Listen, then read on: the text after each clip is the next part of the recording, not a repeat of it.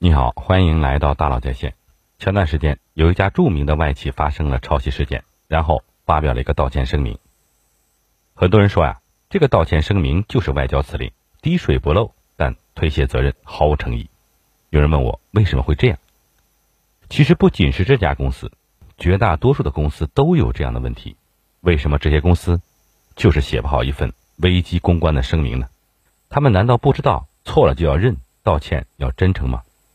不，他们肯定知道，危机公关的本质是大众情绪管理，诚恳是唯一正确的态度。这些话他们闭着眼睛都能背出来。但是知道为什么就是做不到呢？因为傻吗？还是傲慢？或者就是不长记性，没有脑子？真是一个奇怪的问题。当有些朋友问我时，我也特别想和做公关和营销的朋友们一起讨论一下，也许对这些公司会有帮助。一份影响企业品牌长远发展、影响消费者心智认知的几百字的声明，为什么就写不好呢？我想，这应该是有原因的。写声明的人表面上看似乎是代表公司发言，但实际上他很难代表公司，他只能代表自己的职位。什么意思呢？写声明的人是法务部的，那就是站在法务部的视角；写声明的人是销售部的，那就是站在销售部的视角。写声明的人是公关部的，那就是站在公关部的视角。每一个视角都只能代表自己的职位，自己的部门没办法代表整个公司。而套在每个视角上的是公司对他的考核和要求。所以写声明的时候呢，要考虑公司的长期利益之前，可能会更关心自己的短期利益。有点抽象，我来举个例子。你有没有发现，一般哪些公司声明写的最糟糕呢？外企、国企。和上市公司，这是为什么呢？因为经营者不是所有者，公司不是他的。最大的那个人也是职务经理人。一个封疆大吏，说白了，你也是个打工的。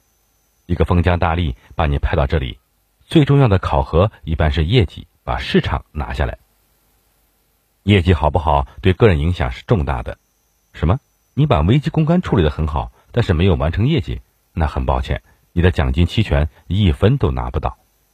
什么？你完成了业绩，但是危机公关处理的不够好，那确实欠妥当。下次你要注意了。对于一些职业经理人来说啊，公司品牌当然是重要的，但是和利益和职位冲突时，首先考虑的还是个人被考核的那一部分。哪管他洪水滔天，这就是写声明的人在发生真正冲突时，不关心公司的长期利益，相反。你看一些民企认错时就很诚恳，老板是经营者也是所有者。比如说大家总提到的海底捞，很多人因为海底捞的道歉爱上了海底捞，就是这个道理。因为诚恳，因为真诚太稀缺了，真诚的道歉都能迎来反转式的好感。除了对短期业绩的负责，也很注重品牌的长期价值，拿得起也放得下，不然总是自罚三杯，遮遮掩掩，走中间路线就没有诚意。谁都不讨好，我错了，但又没有完全错。我说了，但什么都没说，这是保全自己的心态，也是最糊弄人的心态。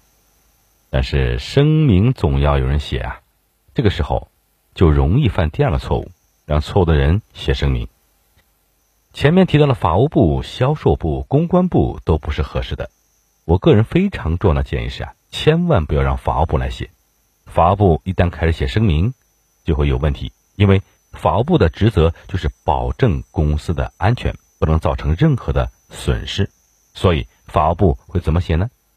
他们不会说我们发现了这件事情，对所犯的错误诚恳道歉，他们只会说我们注意到有人说这件事情，对造成的损失深表遗憾。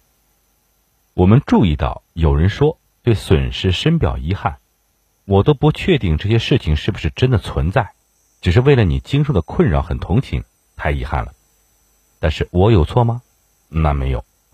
法务写东西基本的原则就是规避所有责任，不能承认自己错了，这就是滴水不漏，但极其冰冷和缺乏真诚的担当。法务对于声明不能起草，只能看看有没有明显不符合事实的地方，有没有承诺完全做不到的事情，最后把关就行。那不能让法务写，让销售部写可以吗？确实有些声明是销售副总写的，我认为也不可以。因为销售部门是扛业绩的，承认错误，那下面两个季度的销量你就别想了，就算有问题都不能承认，甚至要丧失喜办。销售部会这么写：这是一个极小概率的事件，我们不排除个人不当使用的原因。我们耕耘服务市场这么多年，卖了一百多万辆车，只有一例是这样的事件，业内都实属少见。我们一直尊重消费者权益，注重产品质量。在过去的时间，我们拿过很多很多奖，未来也会继续努力。有问题吗？不承认也不否认，然后说另外一件事情引导到别的地方，把一个道歉声明写成销售文案，是销售部干出来的事情。这种小心思一眼就能被看出来，藏不住。那让公关部来写吗？可以吗？他们就是干这个事情的，应该更合适吧？比前两个更合适，但也不是最好的，因为公关部门没什么话语权，在很多公司就是一个工具人部门。平常有什么事情你给我干，干得好就是你的本分，干不好就是你没做好。公关部很容易受到其他部门的影响，那怎么办呢？小点的公司，老板自己写；稍微有点规模的，可以考虑。成立品牌资产部，不承担销售业绩，唯一负责的事情就是维护品牌的长期价值，并且直接汇报给总部。华为华的创始人华山和华南老师说过这样的话：世界上没有不出事的人，也没有不出事的企业。太阳那么伟大，还有日食的时候。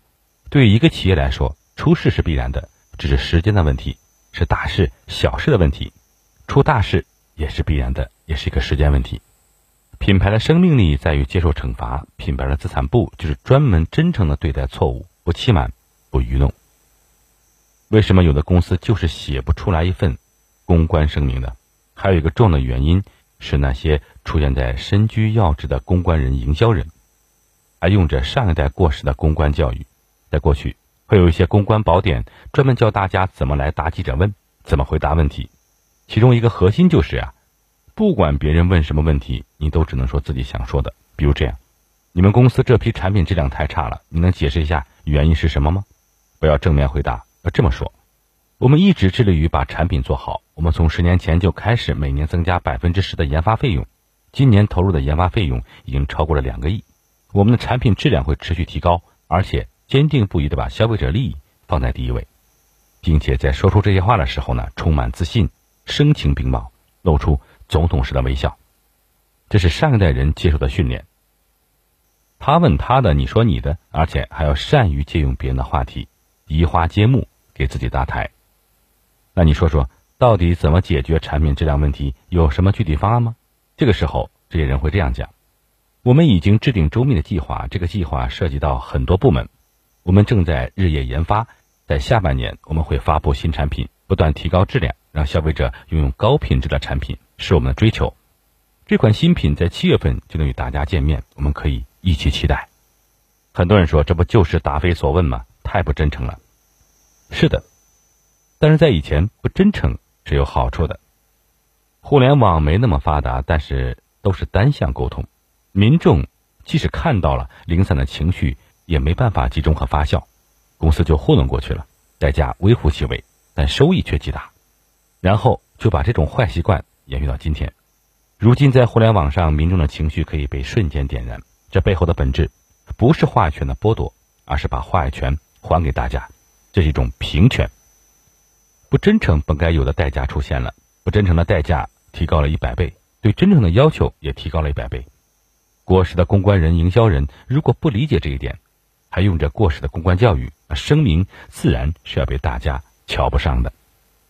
还有一个原因。可能是有些品牌不承认，但也许心里是这么想的：中国人都是健忘的，总会有新的热点，总要买我们的产品，总会忘记的，咬咬牙撑过去就好。